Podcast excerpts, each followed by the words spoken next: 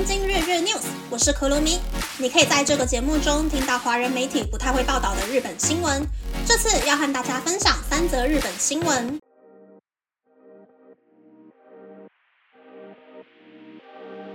第一则新闻是。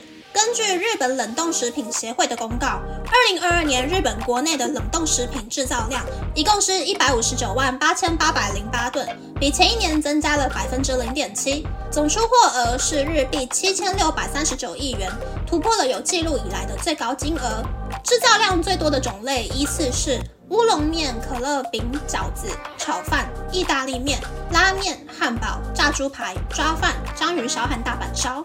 此外，进口的冷冻蔬菜一共有一百一十四万九千零九十七吨，金额是日币两千八百二十二亿，也突破了有记录以来的最高纪录。第二则新闻是，明明是在全日文的购物网站下单，但售价却是以人民币计价。国民生活中心收到了购买售价一千六百八十元，但账单标示是日币三万两千九百一十六元的消费者的商谈，原因就是日币和人民币标示价钱的符号长得一模一样。最近有很多恶劣的厂商就用这种手法在购物网站上赚取暴利。在购物网站下单的时候，大部分的人在大概看过购物商品和总金额后，就会跳到下一步填写付款方式和地址。但如果在确认购买商品和总金额的视窗，按下查看详情的按钮后，就能发现，在币别符号的前面有小小的 CNY，也就是人民币的缩写。这类网站通常都会将商品售价设定在低于市价许多倍的价钱，吸引消费者下单。在不熟悉的购物网站下单前，先检查商家有没有清楚写出公司的名称、地址和电话，也别忘了确认计价币别，才不会突然喷掉二十倍的钱哦。第三则新闻是，根据文部科学省在去年五月的调查，在日本有登记户籍地的外国籍孩童中，有八千一百八十三人没有就学接受基本义务教育，人数比前一年的调查少了一千八百六十三人。以上是这次和大家分享的三则新闻。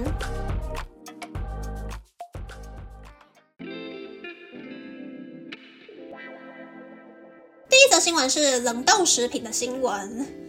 虽然我很少吃冷冻加工食品，但冰箱里一定有冷冻青花菜和冷冻虾。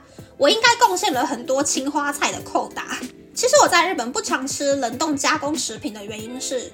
台湾的精品还有益美做的真的太好了，一盘一盘的包装，里面有主食，有时候还会有配菜，我觉得比日本的方便，味道的变化其实也比日本的更丰富，已经把我的胃口养大了。我在日本也有买过那种一盘一盘的冷冻加工食品，撕掉外包装之后，还要再撕掉内包装，就已经多花了十五秒了，而且只有菜没有主食，所以买回家之后还要自己煮饭。我煮饭就要等二十分钟了，等饭熟的那二十分钟就可以煮符合我口味的菜。冷冻食品好像没有帮我省到时间。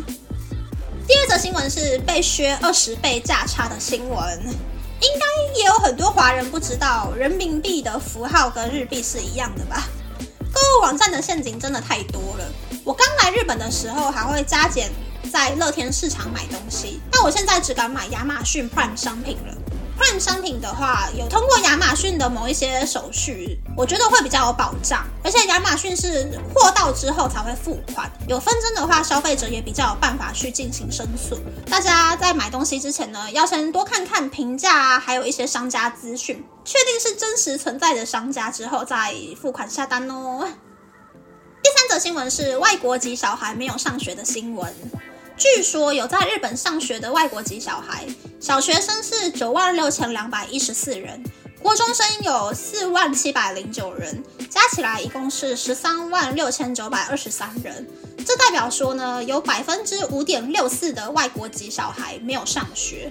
不知道是因为爸妈不懂日文，不知道要把小孩送去上学呢，还是说在公所办户籍的时候，工作人员想说。反正我跟你讲话，你好像也听不太懂的样子，好麻烦哦。而且办学籍的窗口是其他地方，不是我这边，就懒得介绍了。我是觉得百分之五点六四的小孩子没有上学有点夸张啦。希望日本政府可以好好的改善哦。收了税金就要好好的教人家的小孩上课哟。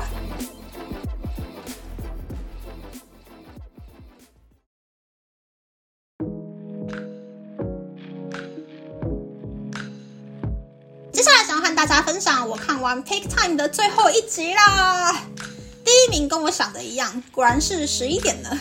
但凭良心讲，最后的六个表演呢，我最喜欢的是七点的歌，然后最喜欢八点的整体的舞台效果，然后我觉得二十四点的表演是最中毒的，现场的表演比音源还要好玩。虽然我本身不是很喜欢嘻哈风格的歌，可是副歌真的很好听，很有社长的风格。说是这样说，但我隔天看了 Dripping 出的新歌 MV 之后呢，整个脑袋都是 Seven Things。原来我最喜欢的是成熟风的。我爱五零，五零万岁！拜托 Infinity 快点发片吧。那么，那么这次的分享就到这边，不知道大家喜不喜欢这样的节目呢？欢迎大家留言和我分享你的想法。喜欢这个节目的朋友，可以在 Apple、Spotify、Google、s o u n KKBox、My Music、First Story、Mixer Box 等 Podcast 平台和 YouTube 订阅《东京日日 News》，或是在 s o n 小额赞助这个节目，然后追踪《东京日日 News》的 Instagram 看今天的延伸内容哦。拜拜。